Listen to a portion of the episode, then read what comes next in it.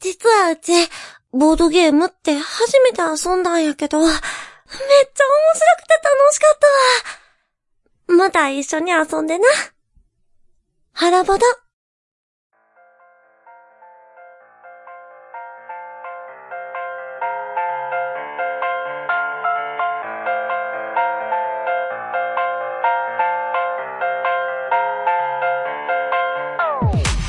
はい始まりましたホラボドこのラジオは偏った知識の3人が好きって気持ちだけでボードゲームとおすすめ映画についてあーだこーだおしゃべりするなんちゃって紹介番組ですパーソナリティは私もみそしてナスマスです。ルシュです。イエイということで今回は第496夜となりますがおまたチュパミさんがいらっしゃらないもうすぐゲームマーケット秋近いのにね野本さんそうなんですよ。ゲームマーケットに出店する人はもうめちゃくちゃ忙しいんですよ、今。あそういうことで今チュパミさんはまあそうですねうん今回もいろいろとアートワーク等々あるらしいですけれども売れっ子ですからね。あれノスモスさんもそうじゃないですか私もめちゃくちゃ今忙しいです。申し訳ない 本当に申し訳ないいやこんなに使いやすいフリー素材ないよフフリー素材ではフリー素ない。フリー素材ではないけど、まあすぐ来ますよね。あじゃあゲームマーケット出店はい。今回何があるんですか今回はね、ジニアフローラって、ジニアフロー去ラ年出したんですけほうど、ほうそれの再販です。あれ再販はい。おいくらでしたっけ4万5千円です。 4万5千円ですよ、はい4万5千円のが以前出したやつは完売完売ですだからその人気作品が今回さらにそうですね。なんかね、やっぱりね、物価が上がってるから、うん箱とかがうん売ってなかったりして、ちょっといいやつ買わなきゃいけないとあか、らあれじゃあ値段上がっちゃってる値段は上がってないです。ただ、おお偉い、うんあー去年買っとけばよかったっていうものあるあるいっぱいあるんですよねあるよねわかるわまあとはいえねまた人気サークルのスゲームですから、はい番号は知の01 「たちつ」ってとの「ち」はい「ち」の知の01でチワワンと覚えてく「ださチワ ワ」合ってる犬チワワじゃないでしょいそうですチワワですあチワワなの違うのでっかいけどチワワですあんなでかいチワ ワえそうえですあじゃあちょうどいいですねそうですねチワワチワワンと覚えてくださいおーじゃあチワワンにえ行ったところでこれ買えるんですかえっ、とねゲームは買えないんですけど、うんえ私が作るグッズ系がねあそうかわいいのこれそうモスモスさんが作るウッドバーニング車そうですね頑張って売ろうかなと思ってるのであれ、でもあの、たくさん穴の開いたティーポットみたいなやつ、クリベッジボードねクリベッジボード言え何ないクリベッジボードってトランプでクリベッジっていうゲームがあるんですけど、はそれの点数を飾るためのボードがあるんですあらしゃれてるやんそれを今回ね、ティーポット型にしてねうん、あれ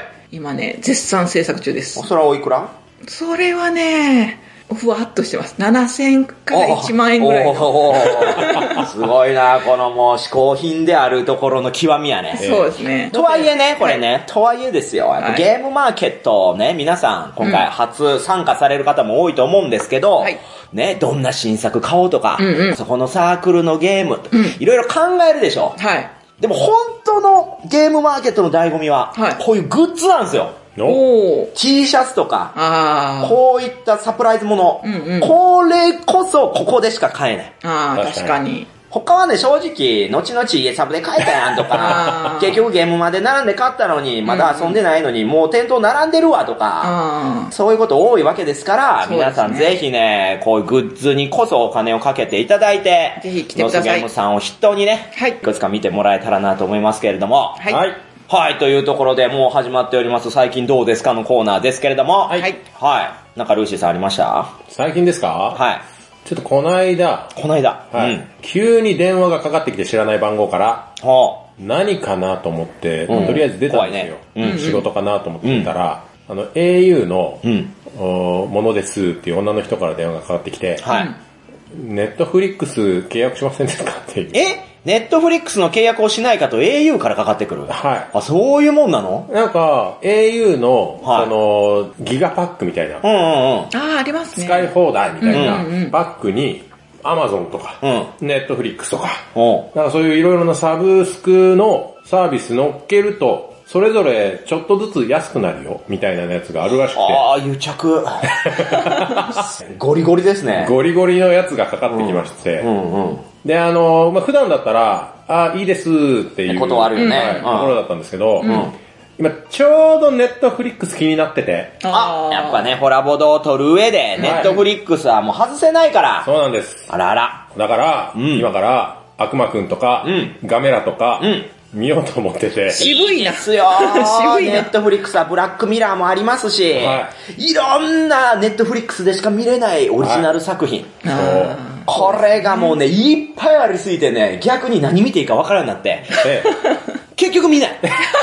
いや、ほんとそうで。だからこそホラボドがあるんですそうなんよです。ホラボドで、結局あ、言ってたやつ見ようよってね。そうですね今回紹介するものの中にもネットフリックスオリジナルありますから、はい。もう期待しといてください今。日そのために来ました。ありがとうございます。はい。いやー今後ともネットフリックスユーザーとして、えー私たちは生きていくわけですけれども、 はいまあそんな話は置いといて、はいちょっと私のね、最近あった出来事も聞いてほしいんですけれども、はいちょっとびっくりする出来事ありま して、こんなことあんのかいっていう。へえ。うちでね、マーダーミステリー会をやることになったんですよ。まあ、しょっちゅうやってるわけですよ、そういうのね。はいただ今回は私が全く知らない人たちが7人来ると。すごいね。っていうのは、チュパミさんが、はいちょっと私の知り合いでマーダーミステリーしたことない人たちに教えてあげてほしへい。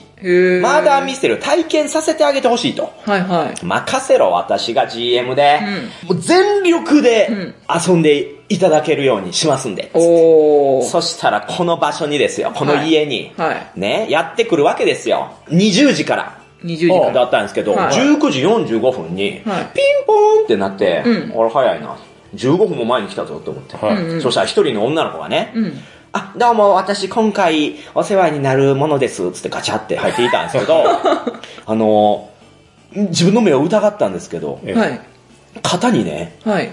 馬が乗ってたんですよ。馬馬馬馬で、両手で犬持ってたんですよ。犬犬でっかい犬。肩に馬。そう。上肩に馬、両手に犬で来て、もうどっちもぬいぐるみなんですけあー、ど、びっくりした。あ両手の方はクレヨンしんちゃんの白です わ。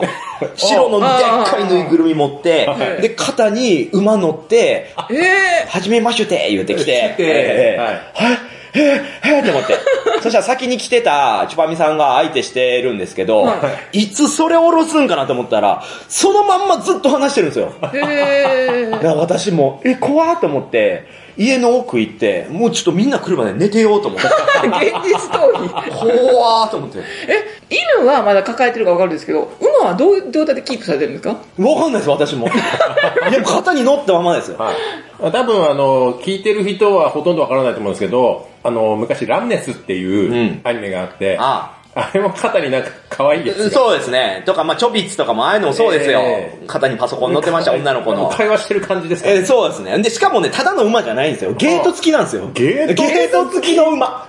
もういつでもバッて出れ るデザインの。競馬えーそれう競競馬の肩丸々丸ぐらいの。ファンシーな感じじゃなくて。 ファンシーもゲート付きですから。その馬が乗ったままずっと喋ってんで、ちょっと動くたびに馬もグイングイ動くわけですよ。えなんじーゃどうこいういつみたいな。え、おいくつぐらいの方なんですかあーまあ、年は30前後ですねお。ーだから20代前半とか10代とか10そういうことではあ、ないです。 10代かと思った。そうですね。いや、私もそれだったら10歩譲って、 10歩10歩まあそういう時ってありますよねうっんて。そうですね。全然いい大人や んけって。嘘だろって。はじめましてで。で、その後6人来ては、いで、そのまんまずっとマーダーミステリーですわ。気になるんでやねんみたいな。なんじゃこいつと思ったけど、まあでも、私はメイ GM として、はいそらもう全力で楽しませましたよ。そしたらもう最終的にみんな感動して、まあ、おー4時間弱のシナリオでしたけど、最高だったと。おー。めちゃめちゃ良かったです。これがマーダーミステリーですか、もみさん。もう素晴らしいですね。つってあで、私も良かったです、んみんなが楽しんでくれてってね、あーなったわけですけど。ただ、肩にゲート乗せた女の子が最後に私に言ったんです、帰り際に。はいーはい。ところでもみちゃん。ところで もみちゃん。そういう喋り方なのそういうさそういう喋り方なん ですよ。ところでもみちゃん。私のことハマってないでしょって。いやいや、 私のことハマってないでしょ。いや、いや、ハマってないことは、ない よ。って取り繕ったけど、心の中で、ハマるわけないだろ。どういうことやねん。とはいえ、まあ言ってノリもいいし、うんうん。まあ今後ともお付き合いあると思って、あの、その LINE グループに入れてね、はいはい。今後のボードゲーム会もお誘いすることになってはいますよ。お次何のしてくるかめちゃめちゃ気になります、 楽しみです。ね。でもね、次来た時がもうあったんですよ。はいはい。あ、そうなんですね。そしたら、何も載ってなくて、はいで、私もすでにこの載ってたっていう話を他の人にしてたから、はいはいみんなその子を見るために集まってたん ですよ。そんなことあり ますそしたら、あれ今日、型に馬乗ってませんやんって他の人が言っちゃったら、めっちゃ怒り出して、へえ。 車で待ってるから、じゃあ連れてくるわ言う て。いやいや、車 で。 車で待ってるって。 生き物扱いやん。怖ーって。でもそれ、だから初回で、ハマってねえなって思ったから、取ってきたん置でいてきたんですよ。あすよ。それは良かったなって思いましたけど。あーあそこで突っ込んでたらまたね、第2の馬、第3の馬があー増えていくかもしれない。そうですね2匹、3匹。両方に乗ってた可能性も。でも初めて来る家でそれを乗せてくるってことは、誰かはそれを可愛いって言ってるわけじゃないですか。あじゃないと自信ないわけですよね、本来そんなもん乗せてくるのって。あ。うん。だから本当ね、誰が悪いってその子じゃなくてね、周り。あああ。いいよ、いいよ。可愛いみたいねなとか、今日も乗ってるねとか、あそういうこと言うから。ダメ。あ。私なめてる。はい。本当に。はい。私じゃないけどすいません。いや、いいですよ。都会ならいいんですよ。うんあ、そう、都会ならいいんですよ。そうですね。そのノスモん。さんがゴスロリしようが、 肩にゲート付きの馬つけようがは、あそりゃいいんですけど、はあここはね、そんな都会じゃない。そうですね硬い中で。片田舎でそんな変わった子、合わないですけどね。都会もどういや、だろう東。京は髪も七色だったりね、あー光らしたりいろいろしてる人がそう多いでとす思う。ね。はいもう東横なんかもうえらいことになってますからね、今ね。もう、ほんとでもここは本当静かな、穏やかな、 地方都市じゃないですか。都市って言っても、なんかはばかれるぐらいの田舎じゃないですか。もう次だから馬つけてきたら、七ちぎったろうと思って。首ブリーンって取って、窓から投げたろうと思ってますから。ああ泣いて帰るわ。ー、うん確あーかというね、はいまあ最近あった出来事でございました。すごいなはいはいもう今回のホラボードはこれがメインでしたかに。ら。ああ。これが言いたくて、お二人に集まってもらったと言っても過言ではあーじゃあ、ちゃおちゃおでもしすない。か。ちゃおちゃおですから。というわけで、えーここから、まあ、一応のね、メインのそうですコーナーに入っていきます。ボードゲームとはい映像作品を紹介する番組でございますから、今回一体何が、何が飛び出すのか、馬が関係ないことだけは、確かですけれど も、ははい。今回の前半の紹介テーマはこちらでございます。どどんホヌゲームズのおすすめ作品を紹介しようよっお二人はホヌゲームズってわかりますはホノゲームズさんは、い。まあ X などでうんうん。見かける。あ、ツイッターでね。そうですね、うんなんかその海外の新しい作家さんをすごく日本語版にあして、さすがアンテナ張ってます出されてね、るノスモさ他じゃ見ないラインナップなんですん。うよ。んうんうん。ちょっとね、海外のゲームっぽいアートワークだったりとか、まあ私おーアートワークが好きなんで、はいちょっとおしゃれな感じのゲームをよく出されてるなっていう印象そうです。ねい。。えうー。ん。まあ、最近、起業化しましたあ、まあ、ホヌゲームズさんなんですけれども、こちらね、お二人でやられていましてお、ーメンバーはですね、まあ、高島くんと斉藤くんという、もともとジェリージェリーカフェで働いていらっしゃった方なんですね。おーで、その頃からホラボトには出ていただいていたんですけれども、はいこちらね、ホヌってね、ウミガメって意味らしいんですよ、ハワイ語で。ほうあ、ハワイ語なんですそうね。なんです。だからこの会社のロゴもウミガメになってるんですけど、はい要は島国である日本が海外のゲームを輸入するあ。海を渡るという。そういったところからウミガメにしてね、洒落てるでしょおし鼻ゃにれつくよね。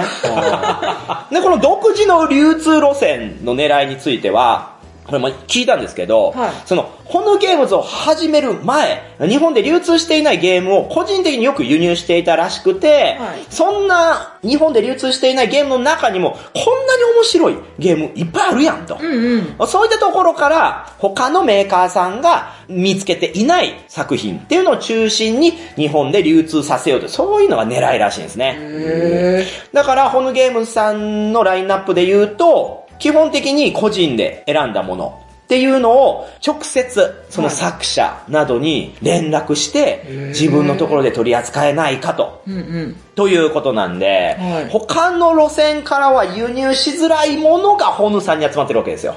おー。という意味では、うんこれね、ゲームマーケット、さっきの話もありましたけど、結局、アークライト、ホビージャパン、うんうん行っても、後で買えるもの先行で買える、うんうん。が、ホヌさんのブースに行くと、本当にそこでしか見ないようなゲームがいっぱいあって、はいで、オンラインショップもありますから、うんそこから、お、自分だけがうんうん。気に入ったゲーム、うんみんなに広めやすいゲームっていうのを、そこで見つけるわけですね。へだからバー。ネストさんに近いスタンスで、今後も期待のブランドでございます。おー。でも結構知らない人、うんまだまだね、そういですねそうですよね。いや、だから、ノスゲームブースの次行くところはもう、ホヌゲームズブースでいいわけですよ。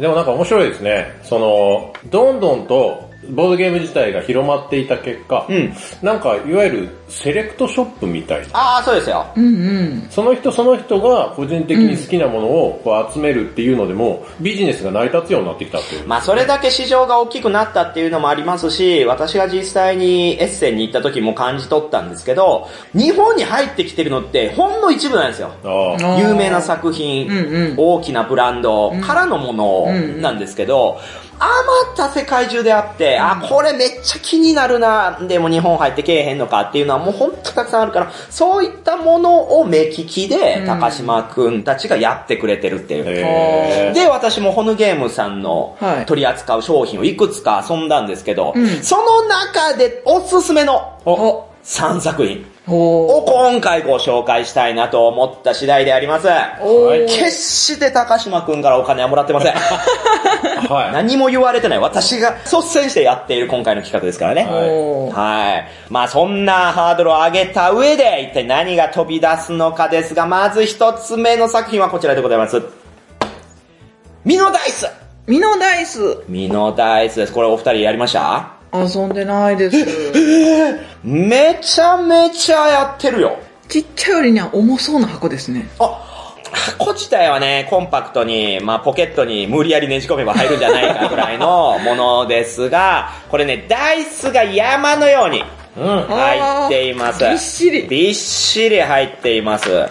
で、なぜ私がね、こればっか遊んでるかって言ったら、これ最大6人で遊べるので、ーゲーム界で非常に活躍します。おーで、ゲームジャンル。うん。ダイスを使ったトリックテイキングなんですね。トリックテイキングなんですね。そうなんです。で、作者は、スカルキングを手掛けたマンフレッド・ラインドル。おもうそれもそのはず。はい、ルーシーさん、これはダイス版、スカルキング。そうなんですよ。へーもう完全にスカルキング です。ルールもスカルキングです。へースカルキングというね、皆さん愛するトリックテイキングカードゲームがあるんですけど、はいあれは要は色がついたものを出していって、トリックテイキングしましょう、カードでね。うんこちらは自分の手元っていうのが、ついたてで隠れてますので、はいそのついたて内で転がした色のついたダイスでトリックテイキングしていくわけですね。おー。で、よりパーティー感が増してます。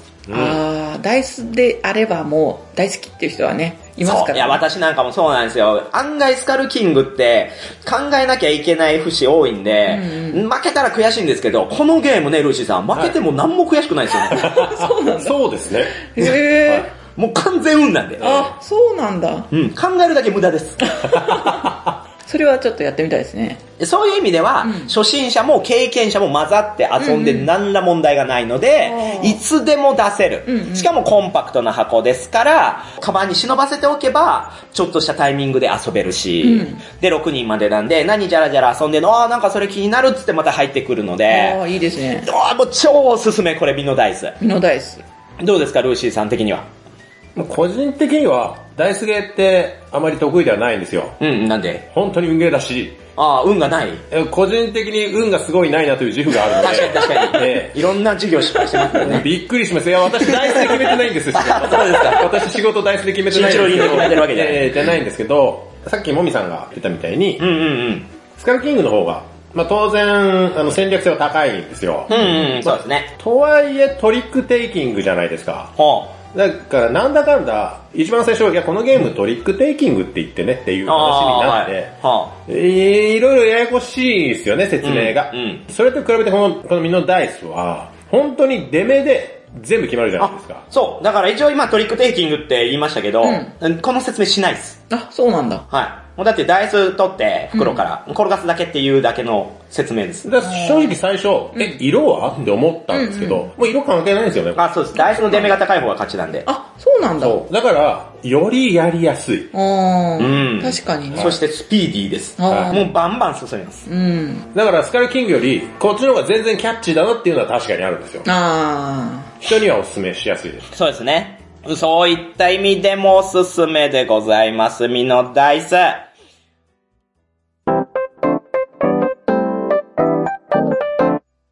はい、では、どんどんと行きましょう。はい続いて、こちらでございます。ダダン。ラター。ラタなった。ラタおしゃれおしゃれ。これ、ノスモンさん先日一緒にやりましたね。遊びました。はい。このラタっていうのはね、ポルトガルでは、い鈴のことなんですよ。へー鈴って言っても、あの、リンリンリンってなるものじゃなくて、はいはい缶詰の材料であるブリキの主原料の鈴の方ですね。あーはいはいあれをラタって向こうではポルトガルで言うんですけれども、へーはい缶詰をテーマとしたおしゃれなゲーム。あ、確かに缶詰だ。見た目もお可しゃ愛いでれ。しょ。これめっちゃ可愛いパッケージ。で、ちょっとここで、まあ、豆知識なんですけど、缶詰というものが発明されたのは、いつだと思いますルーシーさん。えあー200年ぐらい前ああ、すごい天才そうなんですよ。1810年なんですねお。当時ナポレオンがですね、おー戦争において、はい。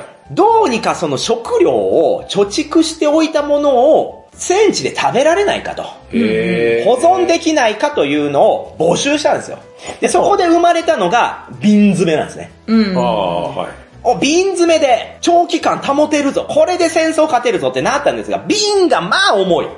あちょっとした揺れで割れてしまうし。あ、確かに。ということで、さらに開発したのが、イギリスのピーター・デュランドが生み出したこの缶詰というものなんですねへ。ーその発明によって長期保存、さらには携帯もできるようになったんで、この時代戦争において缶詰技術や生産力が非常に重要な役割を担っていたんですよ。うんただ、当初は殺菌の方法に問題があったようで、中身が発酵して膨らんで爆発するっていう事件 が多発してたらしいです。あーボバーンっつって。あらあら。確かなんだって、敵襲かみたいな。 あ、缶詰が爆発しましたみたいな。うんまあそう考えるとですね、なかなか愛着があるというか、 ちょっとより没入感も増すかなと思うんですけど、こちらのラタはその時代をテーマとしまして、はい当時の缶詰技術。うんうん。ですので、こう、ハンマーで開ける。うん。あーガンガンハンマーで開けるという、まあそういった時代のものでございます。へーで、ゲームジャンルとしては、アクションポイント型のオークションなんですね。おアクションポイント型。そう、アクションポイント型のオークション。なんのこっちゃということですけど、要はプレイヤーは9ポイントというアクションポイントを毎ラウンド持って始まるんですが、そのアクションポイント自体を何ポイント消費するかっていうのを捨てるわけですよ。おで捨てるわけですよね。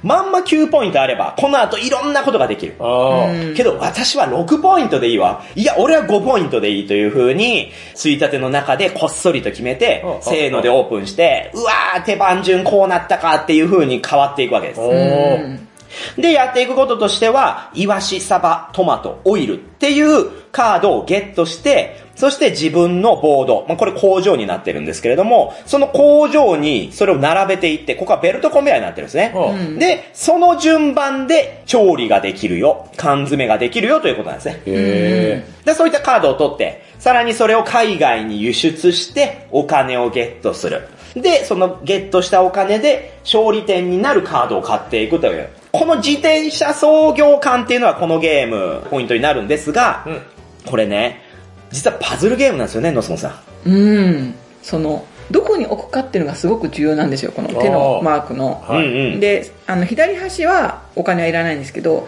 右端は有料なんですあ、あ、よ。あ。で、お金を払わないと置けない。でも、その場所に置かないと、こっちのやつが消えてしまうとかって言って、おーこう、次に来るのは何かなって考えながら、あと作るメニューによっおーてお、ー順番がすごく重要になってくるんですよ。それがね、すっごい悩ましい。へえ。そう、実はこのベルトコンベアの並び順によって作れるものは変わる。プラス、再利用もできるっていうシステムが組み込まれていますので、イワシとトマトを使って、イワシのトマト煮ができるんですけど、あ左にイワシを置くのか、右にトマトを置くのかってだけで、再利用できるものが変わってくるわけですよ。あ。はあ、こっちに置いちゃったから、イワシと、イワシのトマト煮しかできなかった。これ逆だったら、イワシのトマト煮2個できたな、みたいな。へえ。そういったいくつかの順番、途中で入れ替えれないんで、ゲットしたカードをどこに置いていくか、最終的にどこを狙うかっていうのをコンスタントに考えていかなきゃいけない。うんそういった意味では、まあ、箱としてはかなりコンパクトなサイズなんですけれども、めちゃめちゃ考えるし、充足感も半端ないです。ほ。そう、パッケージの可愛さとは裏腹 に、ものすごい苦しい。苦しいゲームへでーす。もうお金もカツカツ、アクションポイントもギリギリまで絞ってなんとか一番になりたいっていうのが脳からこう煙が出る感じのゲームですね。でもね、ルーシーさん、昔よく私たちがボードゲームハマったタイミングぐらいって、はいちょっとした簡単なゲームでも熟考したし、あ、ルールシンプルだけど、うわ、すごい、こういうところでジレンマとかトリレンマがあるんだなって感じたじゃないですか。ありましとたころが昨今のゲーム考えてみてください。うん。もうシステムがどっさり山積みになってやっと個性が出るっていうのが、まあほとんどですよ。まあそれもそれで面白いですよ。うん超高ゲーム、重量級、うんシステム盛りだくさん。それも面白いですけど、やっぱもっとシンプルでじっくり考えたいなんて人には、ラタはちょうどいいんですよ。ほ。うん。なのでこれはね、私としては相当おすすめですね。おーただちょっとルールブックが読み取りづらいので、そうですねち。ょっとわからないときは、もう高島くんに直接ツイッターでリプライしてく ださい。全部教えてくれまいすいかね。もら。みさんだけですよね、それできるの。いや、もう彼は頑張ります。頑張って教えてくれますかいいのら。かここで言ってわかりにくい方はそういう形でね、聞いていただければいいのかなと思いますけど、いおすすめのこちら、ラターでございました。やりたいですかやりたいです。このやりたいですだけ録音 して、いつでも使っていいぐらい、同じ発音で言うよ、なん か。やりたいです。やりたいですうん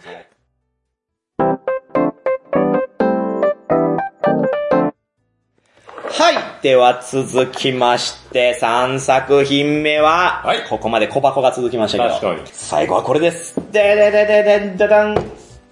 ケルタイでかケルタエでございます。これ、ノスモスさん、つい先日遊びましたね、一緒に。遊びました。へーこのパッケージのインパクトのっす強ごいさで。すすごね。いでしょ、ほら、見て、ボックスアート。誰みた いな。もう、だってタイトルも書いてないですからね、ボックスアーそう確かでに、すこれすごヘビい。ーメタルみたい な。ト。めちゃめちゃ怒ってる人が真正面でこっち向いてますからね。なんかレコードのね、パあーそうですねッケージみたいですうんうんね。ヘビーこれ、夜な夜な起きて目の前にこれやったら、びもうビシビります よ。怖いよ。大胆ですよね。というこのケルタイはですね、ラテン語でケルト民族を表す言葉なんですね。で、またこちら豆知識なんですけれども、紀元前1200年頃から500年にかけてヨーロッパで最も広範囲に居住していた民族。ほうそれがケルト民族なんですね。おー彼らは馬車戦術による勇ましさと、うん渦巻き模様を代表とする美術的才覚で有名なんですが、はい。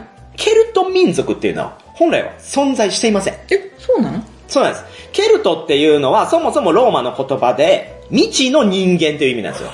そうなんだ。つまり本来は民族を表す言葉ではなくて、うん現代に言われているローマ人からしての他者という意味なんですね。ほうほうほうあはい。で、このまたケルトをね、テーマにしてるから、もう中のアートもまあまあ凝ってまして、ぎっしりとアートワーク書いてありますが、こちらね、西フランク王国の建築家をはじめ、何十という作品のアートワークを手掛けてきた大御所による渾身のアートワーク。で、ゲームの作者は、ポルトとかペソアを手掛けたオーランドサーでございますね。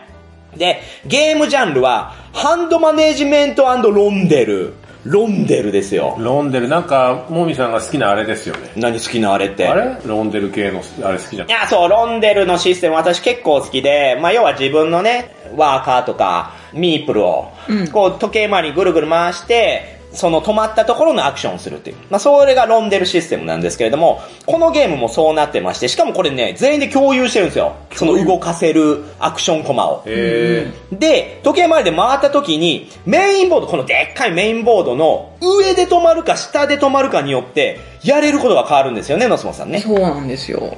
上が北、下が南、っていう地域になっててあ、あ。で、それぞれ似てるんですけども、微妙にちょっと違うんですよ。そう。カードをね、どんどんとピックしできるんですけど、二つに分かれてるんです。北と南で。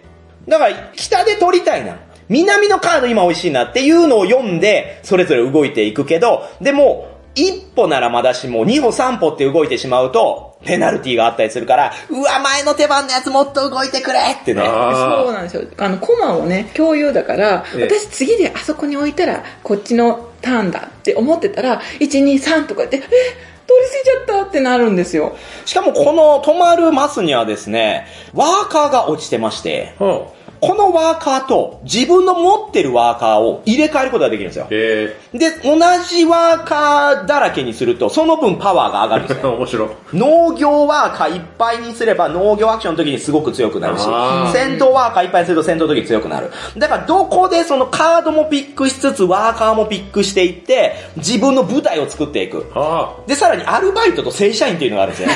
まあ今言い換えましたけど、はいね、自分の舞台とええアクティブコマっていうので分かれてましてあー、そういった存在でいつ正社員にしていくんやっていうのも非常に大事。うん。そこを考えながらぐるぐるぐるぐる回って、で、自分だけの勝利点カードをどんどんと成長させていく。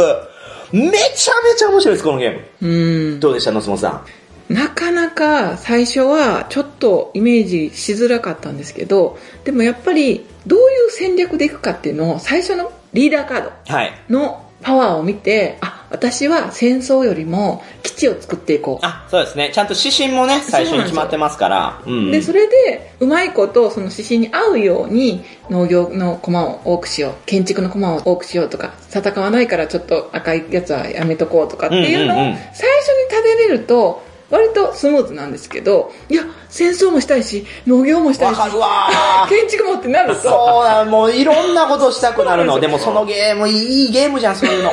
いやー、いいゲームですね。いいゲームですよ、まだルーシーさんやってないけど、これやりたくなるでしょ。もうすでに面白そうです。これ最初、初回はね、ちょっと癖強だなって思うんですけど、途中で、うわー、もう一回最初からやりたいっていう気持ちが高まってって、うんしかもなんか、急に終わるんですよね、これね。そうなんですよ。パパパパッと終わっちゃうんですよ。え最初はね、結構、あ、これ、重げだから、2、3時間はちょっと見とかないとと思うんですけど、うん急に黒いね、なんていうんですかね、あれ。進捗コマです。進捗駒が、この川を渡るごとに1個取っていくんですよ。うんで、最初はみんなね、一歩ずつしか進まないんですけど、はい三歩とか進み出すと、ああもう川、あ渡った、渡った、渡った。やめろやめろってなる。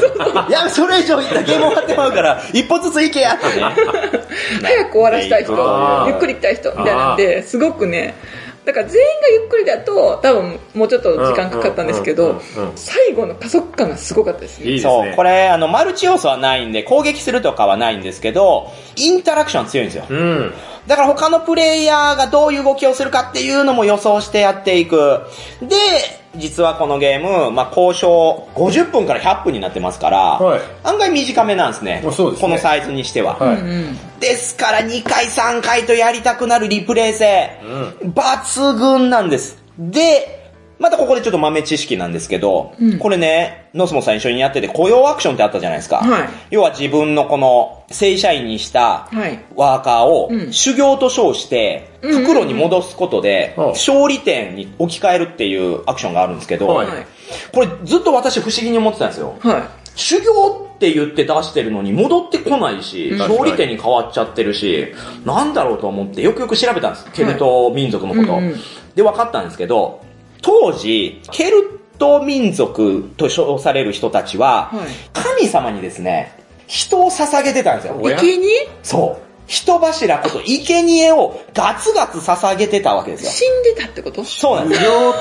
って。 ですので、修行という名前ですけど、実は人を捧げて殺して、勝利点にして、ついでにドルイドと呼ばれる神官が仲間になるんですよ。こう考えると、相当ドス黒いな、このゲーム。血生臭さ半端ないですね。いやーでもまあこれをそういったね、ちょっと濁してあるのはまあ今の時代だからだろうなって思いますけど、生贄って書いてた らね、ちょっと辛い気持ちになるし、そうですねまあ新刊って書かずにドルイドってまあ書いてるわけですけど、うんはいいやー感慨深いな、このゲームってね、やればやる ほどね、味が旬でるんですね。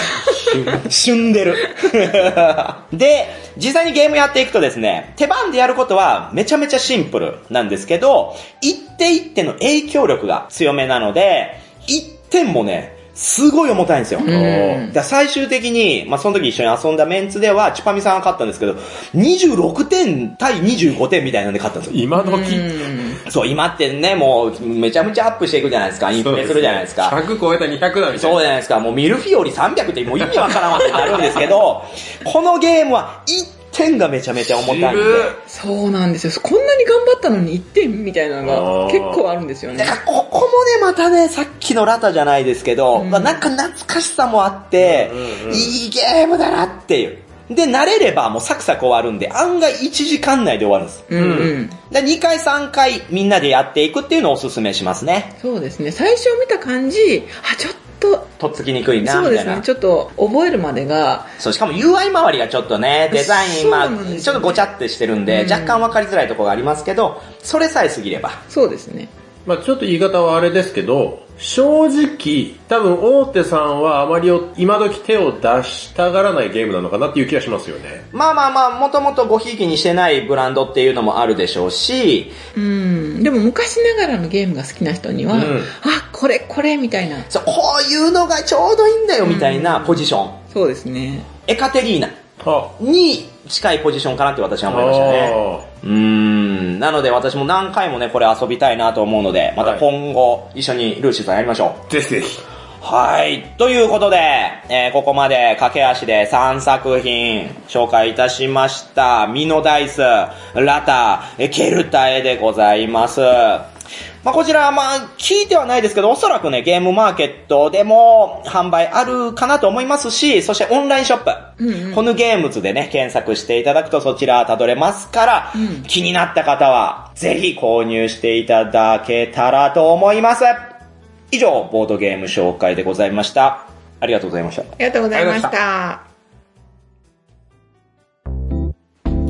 はい、ではここからは映像作品紹介となりますけれども、はい、こちらもね、3作品お紹介させていただきたいなと思うんですまが、た、ご用意しましたテーマは、DIY 的スリラー映画よ DIY 的っ。うん。 DIY どういうことどういうことだ ?DIY ってあの、日曜大工みたいな。そうですよね。 ?do it. うんあ、そうなんですよ。あ、よく知っている。えそう。DIY は何の略かというと、do it yourself。あはいなので、直訳すると自分自身でやるですわ。うん自分自身でやる。つまり、今回のコラボド映画紹介テーマとしては、とんでもない状況に陥った主人公が自分自身の手でなんとか窮地を切り抜ける映画。そういうと DIY。いう意味で DIY 的ああ。映画紹介でございますね。はい、今回もネタバレは少し、少しだけ含みますけれども、根幹の部分やオチには触れませんので、安心して聞いてください。はい、では一つ目でございます。どどん。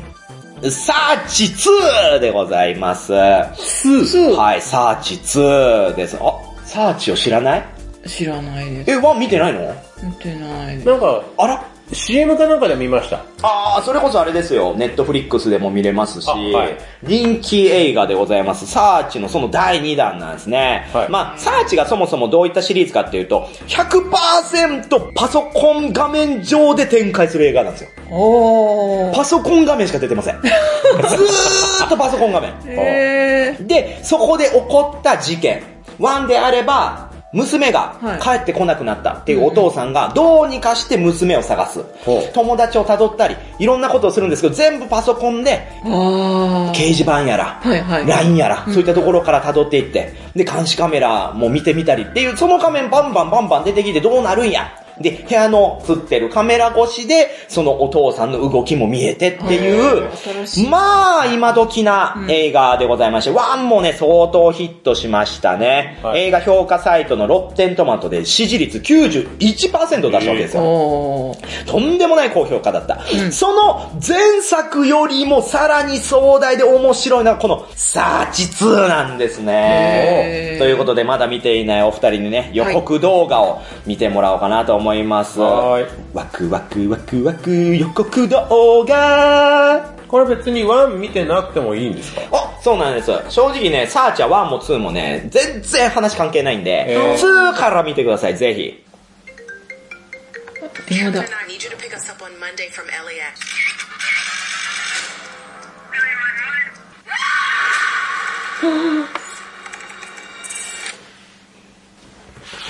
なるほど。はい、ということです。まあ、100%パソコン画面って私楽しめるのかしらなんて思ってたのつもつさん、今の予告動画見てもらったら、あら、案外面白そうじゃないって思ったはず。そうですね。はい、あらすじでございますが、えーロサンゼルスから遠く離れた場所で行方不明になった母を探す高校生のジューン。検索サイト、代行サービス、SNS、使い慣れたサイトやアプリを駆使して捜索を試みる。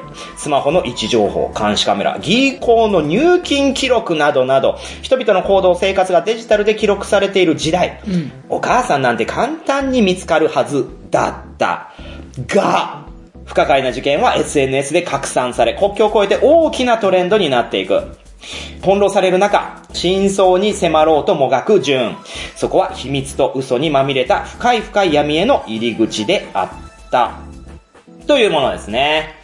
はい。主人公の女の子が、お母さんがおらんようになった。帰ってけえへん。しかも、新しいお父さんと旅行に行っちゃったわけですよ。はへ自分が認めていない新しい彼氏ですよね。あもう知らないみたいな。ちょっと喧嘩して。ーあとはいえ、迎えに来てよ、何日したら空港に迎えに来てよ、つって言われてたから迎えに行ったのに、全然空港にもお母さんが現れない。おや新しいお父さんも現れなおやい。どうしたのかしらちょっとこれは旅行先の監視カメラをハッキングして見てみよう。できますすごそいんねなこと。そう、ジューンは都合よくそういったものに対 してめちゃめちゃ知見があっおーはて、いろんなものを操作できるんですよ。えーまあ今時の子ということですよね。で、友達関係もそういった知識を持ってる子が多いんで、あー友達で集まってみんなでそれを調べるお。ーでもだんだん分かっていくわけです。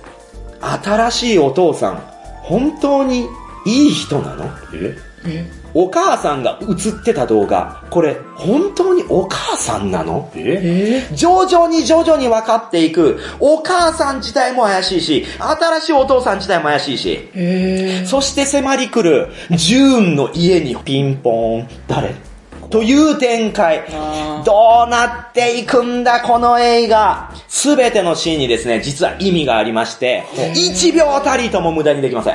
あ画面の端に映ってたあれ実は何々だったんや。どんどんどんどんと分かっていくわけですよ。へー伏線が山盛りで、回収も山盛りで。で、最終的に大どんでん返し。うわ、そういうことか、最初っから見よう。ーあーこんな面白くなっちゃったんださ、実ってっていう。へえ、ちょっとね、ハラハラするけど面白そうだなと思って。なんかあの、めちゃくちゃ説明が今、、そうでしょさっきまでのボードゲームの説明と ええ全然ちゃうやんけ。そう情熱がこもって ますね。そうですねこ。れ1はね、正直、このギミックを使ったシンプルな映画だったんですよ。うんあ、パソコンで進むんや、新しい。だから面白いみたいな。うんうんで、2はそれをさらに消化させて、そこにより推理要素を含めたんですね。うんあーこれがまた相性が良くて、うまく働いてる。あー、人間二面性があるからね。そうですうね。ん。ここのね、恐怖感たるやないですよ。はあーネットでわかる、オンラインでわかる情報と、実際に自分の隣にいる人、うんうん。本当はどっちが本性なんだっていう、あここら辺の謎たる謎、そして案外やっぱこのスリラーなんで、うん最終的にキャーうわーってなっていくのがまたいい。この緩急もちょう どいい。怖すぎないし、あ退屈もない。ー。へもえ。うほんといろんな人に見てほしいのはこのサーチ2なんであー、ぜひぜひ1を見てた人も、見なかった人も2は見ていただきたいなと思います。あーお化けは苦手ですけど、こういうの好きですね。というね、まあ、お母さんがいなくなったことに対しての DIY 的要素、つまり、自分のオンライン知識で戦うということなんですね。おこの後の2作品、うんはい。シチュエーションだけ言いますので、お二人にはですね、自分ならどう解決するかを問います。その答えと、実際の映画の解決方法が、噛み合ってるパーセントを私がお伝えします。い。それ100万出ちゃったらダメじゃないですか。それは偉いことですけどね。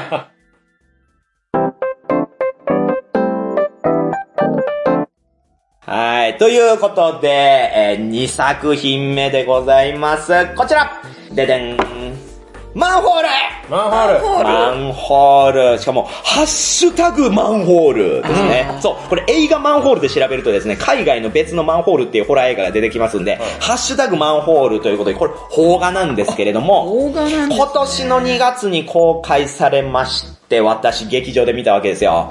いひょんな気持ちで見に行ったわけですね。なんでかって言ったら、これ、ライアーゲームとマスカレードホテルのシリーズを手掛けた、岡田氏によるオリジナル脚本だったからう、まあ私その2作品好きなんで、まあまあちょっと暇だし見てみるかと見たら、もうこれ、ホラボド年間大賞最有力候補です。おー、すごい。この映画ずっと紹介したかったんですよ。はいへー。でもなかなかサブスクに乗らなかった。はいえなんでだと思いますずっと上映してた。いや、出演者が問題を起こしたからなんですね。ーあらららら。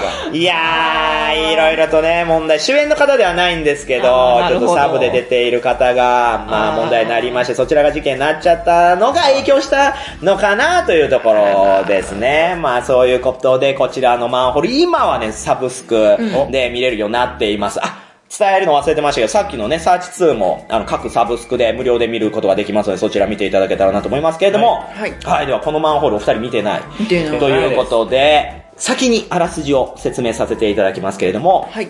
勤め先で営業成績ナンバーワンの俊介は、社長令嬢との結婚も決まって、将来を約束されていた。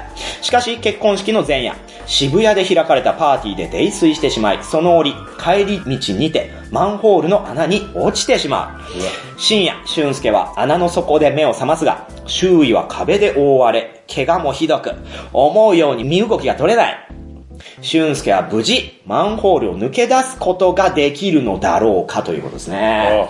はい、ではここでお二人に問います。はいあなたが泥酔した結果、マンホールに落ちてしまいました。どうやって出ますかマンホールでしょやっぱりこう、音を出して、助けてくれっていう。おー、ひたすらそれを続ける。そうですね。はい、ルーシーさんはえ、ひとまずちょっとスマホ探しますよね。おー、なるほど。スマホで助けを呼んでみようか。はい。ということですね。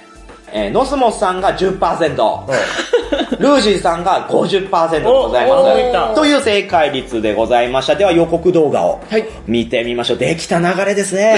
結婚式前夜すりちゃんと幸せになありがとうハッシュタグマンホールなるほど。だからハッシュタグなんですね。ちょっと思ってたよりすごい選択をしましたね。選択マンホール女。あ、そうなんです。はい。こちらはですね、そのマンホールに落ちてしまい、はいどうやって抜け出すか。はしごがあるな。よし、これを登ろう。うんうんところが腐って落ちちゃう。あ足も怪我して血だらけだ。よし、スマホを使って、うんうん警察に連絡しよう。うんそりゃ当然ですよ。そうですねしかもね、渋谷でしょ、で、あもうすぐ見つかるじゃないですか。どっかマンホール空いてるとこ探してそこですよ。とうんうんで、警察に言うんですけど、んそんなマンホール見つかりませんよ。おところであなた、本当に落ちたんですか寝ぼけてるんじゃないですかもしくはいたずらじゃないんですかいい加減にしろ俺は本当に落ちて怪我してるんだでもそんなマンホール存在しませんよ。あ。へえ。この人は本当に警察なのか、ああ、確かに。すぐね不。自然なことだらけなんですよ。おああ。なんでこんなマンホールの中、全部壁で覆われてるのおで、友達に連絡しようにも、なぜか繋がらない。そして唯一繋がったのが、元カノなんですよ。あら。これはなお演じる、舞という女の子なんですけど、その舞に電話して、実はね、今マンホールに落ちちまってよつって。何私になんか用なの冷たいわけですよ。はいなぜなら、舞に対してひどいことをして別れてるわけです。あ明日結婚式なんで俺。だから出なきゃいけない。何それ私をバカにしてんの本当なんだ、助けてくれよ。ごめん、あん時はごめんね。仕方ない、助けてあげるわよ。じゃあ私今から渋谷で探してあげるわね。うんうん。ところが、そんなマンホールは見つからないんですねお。果たして警察は本物なのか、前は本当に探しているのか、主人公は助かるのか、そしてどんどんとあマンホールの中はなぜか謎のガスで充満していき、はあどうなるんや、どうなるんやと。あ。うんうん。こんなシチュエーションスリラー。死ぬほどこれまで見てきました。 あれ世にも奇妙な物語で、ほんま、あー2年に1回ぐらいありそうなエピソードじゃないですか。ああ。なんじゃこれ、面白いわけないと。んどうせオチも大したことないやろと思って見てたんですけども、もうえらいことになるんです、こどうしれ。たんですへえし。かもこれ全編で99分。かほう99分もあるんですよ、こんなシチュエーション、ワンシチュエーションスリラーで。そうですよねへえ。これね、実際こういった作品って、持って60分なんですよ。ああ脱出するまで、ん間が持たないじゃないですか、うんうんどんだけアイデア出しても、うんやっぱそこつけちゃうんででも99分私が最後までハラハラできるだけのいろんな要素がここに詰まってますーへえへえ。めちゃめちゃ面白いそうなんだ。うーんでさっきルーシーさんが言ったようにマンホール女っていう名前にして、うんツイッターアカウントを作ってで SNS で助けてくれ今こんな状況なんだまあ、要は自分が男である、ん俊介であるっていうのを明かしてしまうと、なんで男かよ、ああ。はい、ムシムシですけど、女の子だったらってことでアイドルの画像をね、ちょっといじ って、作ったアカウントで、うんよし、みんなで助けようっつって、電車男みたいな展開になっているんですよ。それがこの映画のポイントです。へえでもその、応援してくれてる人の中には、いや、またこれがね、またこれがいろいろあって、SNS って怖えな、みたいな。ああ、でもさっき紹介したさあ、実は。サーチ2もその SNS を使ったあー探索じゃないですか。そうですねこっちも SNS だから、ん今時って感じですよね。そうですね。今の技術だからこそなんで、逆に言うと、サーチ2もこの作品も、今見ないと面白くないです。確かに。さらに10年経ってみても、あー、当時こういう技術だったねってなるし、ね、過去だったらこういうことできてないから、ただの SF になるわけじゃないですか。うんうんうんそれが今だからこそ実現できる状況、つまり、没入感とか、んうん説得力とか、自分自身に起こりうるかもっていう意味でも、入りやすいんですよ。うんうん、ありえそうですもんね。そうですねうんうん。で、主人公もガンガンガンガンみんな攻撃していくんですよ。お前本当に探してんだろうなとか。悪い。で、ここもまたね、うんこの展開に意味があってっていう、へえ舞もどうなっていくのかというとこなんですよね。なる。いや、面白そうでしょ、うん、面白そう。面白そうですはい、こちら、ハッシュタグマンホールでございます。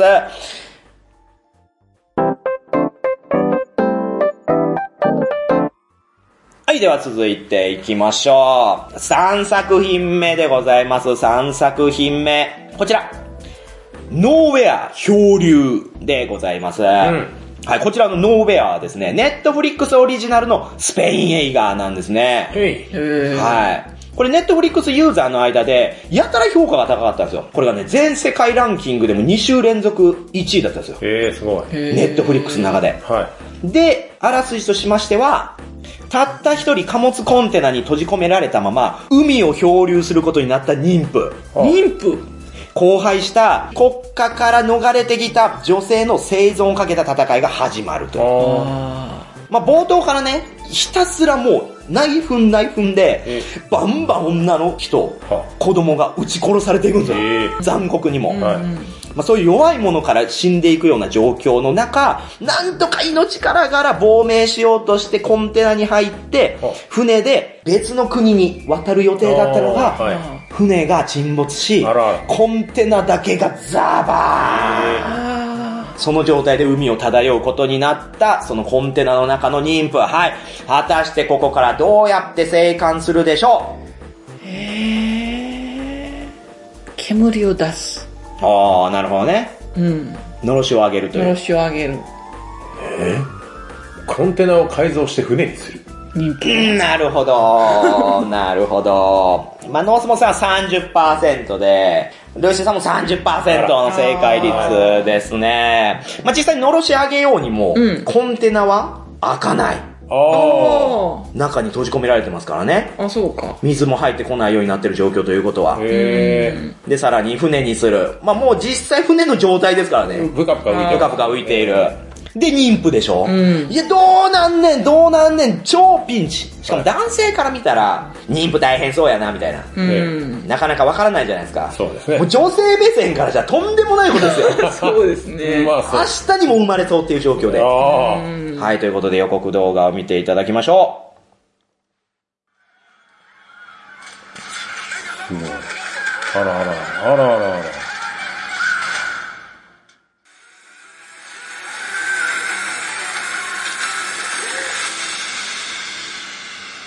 無理でしょ、これ。はい、ということでした。こちらの作品はまあ、もうピンチに次ぐピンチ。はい。もう無理でしょ。まださっきまでマシよ、サーチ2。お母さん諦めればいいわけだし、ハッシュタグマンホールも、まあ最悪、まあ何、一晩か二晩かここで我慢したらいけるかなんて思えるじゃないですか。ええ結婚式さ、諦めれば。でももうこの状況、もう赤ちゃん生まれるわ。水ちょこっとずつ入ってくるわ。食べ物ないわ。やばいやんけという。この3作品の中でも一番命の危険に迫られてるのはこの作品でございます。はうい。ん。まあ、魅力としてはですね、やっぱこのワンシチュエーションの場合、展開力が必要なわけですよ。んね。コンテナの中で妊婦はどうやって生き残るのか。この映画はね、最後までその女性らしさっていうのをプッシュしてます。えおー男って弱いんですようん。すぐに精神壊すし ね。プライドだけ高いかー、あら。はい。なんかちょっとしたことで自滅しちゃうんですけど、母強しですねへ。ーまあちょっとネタバレすると赤ちゃん生まれちゃうんですよ、途中で。はい。生まれたところから一気に性格変わります。えー、あ母として生きるという行為で何としてでも自分の子供だけでも救うぞという気持ちになっていく。だからもうこんな状況になったらもうまだ死んだ方が楽じゃねえかぐらいの状況でもなんとか頑張ってくれってギリギリギリギリを生き延びる主人公ミア。あ。うん。そして全く当てにならない旦那のニコ。 ニコは携帯に電話かかってきますから、大丈夫みたいな。こっちとりあえずあの別の国着いたけどそっちどうみたい な。そうだろみたいな。で、水をどうするか、食料どうするか、うん外に出るにはどうするか。中にはちょっとだけね、亡命するための偽造の荷物みたいなのがあるわけですよ。うんまあバカーってあげたらなんかタッパーが100個ぐらいと か。うんなんか、お手製のタオルみたいなのが50個とか、なんかそんなんがいっぱい見つかるわけですよ。これを使っていくわけですね。あまさに DIY 的に、 キテレツのごとく発明をしていくんですよあ。。あ亀裂のごとくそう。あれなんで掃除機からコロスケ生ま れたのそうですね。 そうですよね、あれ。掃除機から生まれてますけど、はいなんでやねんってなります けど、これもなんでやねんってなるぐらい、んないろんな発明していきます。あ。えおー。母強しですね。しかもまあ実際に赤ちゃんが生まれると、へその、まあありますよね。ー、はい。うんそしてもう一つ、胎盤がありますよね。はああ。はい、胎盤は食べれる食べれるんであすらあらあらよ。さあ、どう調理しよ う。い調理しよもうほんとこれ見てると、もうハラハラというか、うーってなっていくやつ、もうもう。男性、いやまあ女性もなんかわかんないけど、ううーってなっていくう。。生きるた めに。リアルだなというかあ、ーグロいとかじゃなくて、リアルだなっていう。えですぐ血だらけになるんで、 ー、は結構見てる人はね、なんかこう、慣れてないときつい部分はなくはないですねへ。なそれも含めてね、楽しんでいただけたらなと思いますが、はいここまでハラハラする脱出ものうん。は、この3作品の中でも、群抜ですね。あー群抜群抜によくできてる。で、ネットフリックスなんで、潤沢な資金なんであ、ーとにかく豪華です。はいはい、ということで、こちらがノーウェア漂流でございました。お二人はどれが一番見たくなりましたか私は一番最初のあさあ実。サーチ2ですね。あら、お母さんを探すっていうのがあらあら。気になるし、うんあとやっぱ人間って、ルーシーさんは本当にルーシーさんみたいなとこあるじゃないですか。あー、表面上とね、うん内心どうなんだみたいそな。うい。そう、そう私そう。もあの、ツイッターやりながら、ノスモスさんって本当にノスモスさんだわかる。妙にテンション高い し、問題定義する二人いるみたいし、な愚痴も多いしえ、本当にロスモスさんなの ってなるもんね。ななりますね。ちょっとね、あの、SNS での人格が変わるところがありますけどね。そういうのが深く掘り下げたような感じの映画だなと思ね、って。で、リアリティもあって楽しめるのではないか。ルーシーさんどうですか私もサーチ2ですね。ああ、そうなんだ。はい。いやもう、もみさんの説明がちょっとすごかったです、サーチ2 は。熱かったですね。一番すごかったです。あらあら。他の2作品も面白そうなんですけど、説明の巧みさがすごかったです。ああ、よかったです。はいでも個人的におすすめはマンホー ルです。じゃあマンホールみたいな。あ、じゃあマンホール で。はい。ありがとうございます。ということでね、えー DIY、つまりまあ自分の手でなんとか切り開いていく主人公を応援して見る映画、ぜひ見ていただけたらなと思いますので、皆さんお楽しみください。はい。はい。ありがとうございました。ありがとうございましありがとうございた。はい、ということで、えー駆け足でお送りしました6作品でございましたが、いやー、今回もね、えーカロリーを使ったなと いう。このホラボと収録するたびにね、0.5キロずつ痩せていくんですよ。そうなんだ。めちゃめちゃ通いたいですよね。そうですうね。いん。や、まあでも喋ってるのは私なんで、確かに。モミさんでもシュッとしましたね、最近。聞いてるだけだ そういう意味でもどんどんシュッとシュッとしていきますけれども、まあもう近くゲームマーケットを控えておりますから、皆さんゲームマーケットの準備しつつ、まあこういうの聞いていただいてるかなとも思いますけどね。そうですね。作業が多い人が多いんじゃないですかね。いや、楽しみですね。楽しみです。今回私はね、前日会をお、まあ、いつもはディアシュピール、東中野のディアシュピールでやってますけれども、今回はボケる場でやりますから。すごいハマってますよね。秋葉原の大喜利カフェボケる場で。すごい初の。ちっち亭のみなっちさんもめちゃめちゃ期待して、あもうなんだったらゲームマーケットより期待してるんじゃないかぐ らい。んなにすごいボケる場に全てをかけてますすか。ごいなあーぁえ、今回はまさかの貸し切りですから貸し切りです。もおうすべてがゲームマーケット出店者関係者で、ボケルバを占領して、わーわーわーしかも、ボケルバの店長とも連絡してですね、はいあの、皆さんがボケやすいネタを用意しておきますと言ってくれたので、これは楽しみだすごーいでなも最初に行くには安心感がありますよね。いやそうですねみんな身内の方が知り合いっていうのはね。うんうんうん。滑ってもね、みんな優しく受け止めてくれるし。そうですねまあ最悪翌日に響きますけど、確かに。ガクーンってなるかもし翌れないですけ日ど。本番ですからね。そうです よもうね。毎日通いたいんで私、このすボごケルいバ。なあ皆さんも行ってない方はぜひ行ってみてほしいですね。はい。はい、じゃあ、いつものを言ってもらおうかな。今回はルーシーさんにお願いしあらます。久々ーホラボドはシーサーブログでやっています。ひらがなでホラ、カタカナでボドで検索してください。iTunes からも聞けます。自動的に更新されるので便利です。Twitter アカウントは、アットマーク、horabodo、ホラボド。ご意見ご感想は、ハッシュタグ、ホラボドを使うか、ブログや Twitter のメッセージをご利用ください。はい、ありがとうございます。ね、ツイッターって書いちゃってますけどね。X ですよね。 ブログやしかも X ハッシュタグもなくなるだろう、どうなのみたいなあーそうですね話題もありましたけれども。もうだからツイートでもないですからね。ああ、ほんまやポね。スト、ポストですよ。いやー、ほんと時代の流れって早いですよね。いわ気がついたら、もうそうやってどんどんと友達も切り替わっていくわけですよ。 どういうことですか怖い怖い怖い怖い怖い。いえいえ、そういうもんでしょうよ。LINE が流行ったから、LINE 前の友達と連絡取ることなくなったし、あー Twitter にみんな移行したから、BBS で友達だった人たちもいなくなったわけです よ。 BBS。そういう流れにね、沿ってこう生きていくわけですけど、ノスモスさんもね、めちゃめちゃ若い若いって周りから言われてますけど、 私ももうこの年になっていたら、まみんなについていくの必死。そうで す。今そういうの流行ってんだ、ええみたいな。でもみんな仲間も置いていくからね。そう大ですね丈夫です。うんあそうですね。だ から、改めて思ったのは、近い年代の人たちは大事にした方がいい。それ。年取ってもその人たちも一緒に年取るから、仲良くしておけば、老後もね、一緒に遊べるわけですよ。そうですね。でも、年離れた人ばっかり見てたらどう自分が65を超えた時に、誰も友達お らん。これは大事なことです。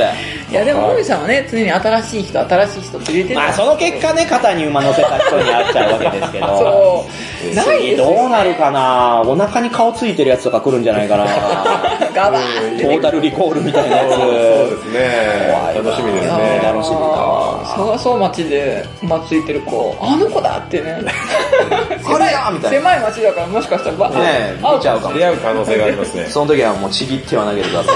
今日はだけちぎってはだけ。 はい。ということで、終わりますか。はい。はい、ここまで聞いてくださった皆様ありがとうございました。今回お送りしたのは、肩に馬乗ってるの可愛いじゃんって言われたので、じゃあ男性だとして肩にスーパードルフィン乗せてきてたらきついやろって返したらそうねって言われたもみ。ハロウィンパーティーでお菓子を食べ過ぎて2キロ太ってしまって、ゲームマーケットまでに痩せたい、ノスモス。最近のチャット GPT とか、マイクロソフトのコパイロットが気になってしょうがないルーシーでした。うわー2キロも太ってるよ、ナスコさん。チャオチャオチャオチャオ